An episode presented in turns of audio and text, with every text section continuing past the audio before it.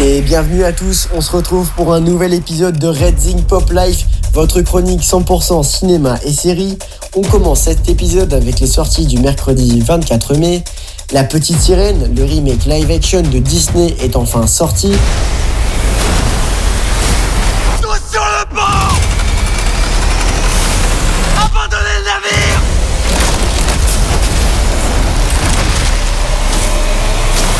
Il met en scène Ellie Bailey, Melissa McCarthy ou encore Jonah Howard King.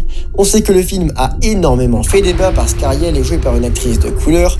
Le site français Allociné a même mis un message d'alerte concernant le film suite à de mauvaises critiques venant de personnes n'ayant même pas vu le film. Les Chevaliers du Zodiaque, autre adaptation au cinéma qui est sortie ce mercredi 24 mai. J'ai eu une vision. Des gens brûlés vifs tout était détruit. C'était Athéna. C'était à cause d'elle. C'était à cause de moi. Rassure-toi, on laissera pas faire ça.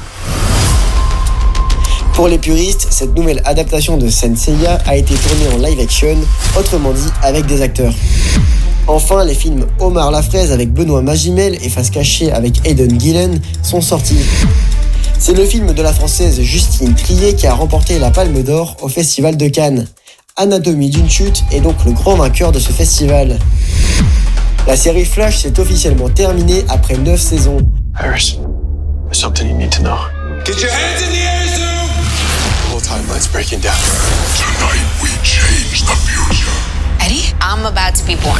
Am I breaking timeline rules by being here? La CW, chaîne de diffusion aux États-Unis, a arrêté de nombreuses séries en lien avec les super-héros.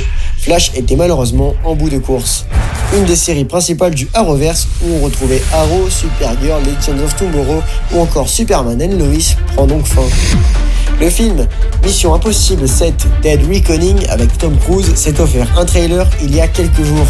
On le sait, ce film est une première partie d'une duologie on retrouve dans cette première partie une des plus grandes cascades de l'histoire du cinéma. Tom Cruise et ses équipes se sont littéralement surpassés. En bref, un film à ne, à ne pas rater sous aucun prétexte. La série Citadel de Amazon Prime Video est disponible depuis peu. Vous étiez deux des meilleurs agents de Citadel, mais l'un des nôtres nous a trahis.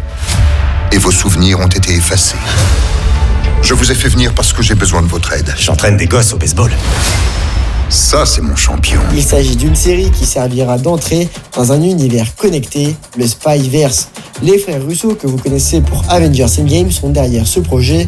Cependant, la série n'a pas eu la popularité espérée. Petite news cinéma sympathique, John Wick 5 est en développement.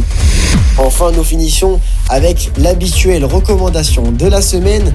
Aujourd'hui, notre regard se porte sur Titans, Titans ou Titan si vous préférez en français. Qu'est-ce que c'est? C'est tout simplement une série de super-héros disponible sur Netflix. La quatrième saison sort en ce début du mois de juin. Elle met en scène l'équipe de Dick Grayson, le premier fils adoptif de Batman, que vous connaissez sûrement sous le nom de Nightwing.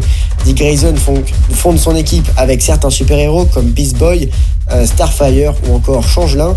Une série à la fois sombre mais extrêmement touchante tant par l'histoire de ses personnages que par le reste. Enfin bref, une série à voir absolument sur Netflix et on vous la recommande fortement. C'est tout pour nous, on se dit donc à la semaine prochaine pour encore plus d'actu ciné et séries.